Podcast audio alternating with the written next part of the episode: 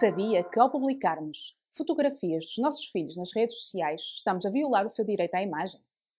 Saiba tudo neste vídeo. Nos termos da legislação em vigor, o retrato de uma pessoa não pode ser exposto, reproduzido ou lançado no comércio sem o consentimento dela. O direito à imagem é um direito protegido constitucionalmente, uma vez que consiste num direito de personalidade e engloba o direito da pessoa não ser fotografada nem de ver o seu retrato exposto em público sem o seu consentimento. Não é apenas a reprodução do retrato que está protegida, mas também a fixação e a reprodução da imagem, bem como qualquer forma de divulgação. Tem sido entendimento geral que garantir o respeito pelo direito à imagem e à reserva da vida privada dos filhos é tão importante como garantir o seu sustento, saúde e educação.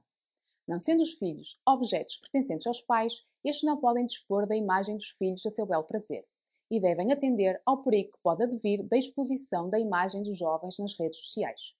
Neste sentido, tem a jurisprudência entendido que deve ser imposto aos pais o dever de se abster de divulgar fotografias ou informações que permitam identificar os filhos nas redes sociais, imposição esta que se mostra adequada e proporcional à salvaguarda dos dados pessoais e, sobretudo, da segurança do menor no cyberespaço. Há ainda que não esquecer que todos os dados que introduzimos nas redes sociais e na internet, sejam fotografias ou dados pessoais, podem ser copiados e reproduzidos infinitamente e utilizados de forma abusiva para vários fins. Por fim, reforçamos a ideia que não devemos publicar fotografias dos nossos filhos que indiquem a escola que frequentam, nem a localização da nossa residência. Não menos importante, não publiquem fotografias dos vossos filhos em trajes menores, nem em situações que, quando estes forem mais velhos, se possam sentir embaraçados. Cabe a nós pais proteger os nossos filhos, pensando no presente e no futuro.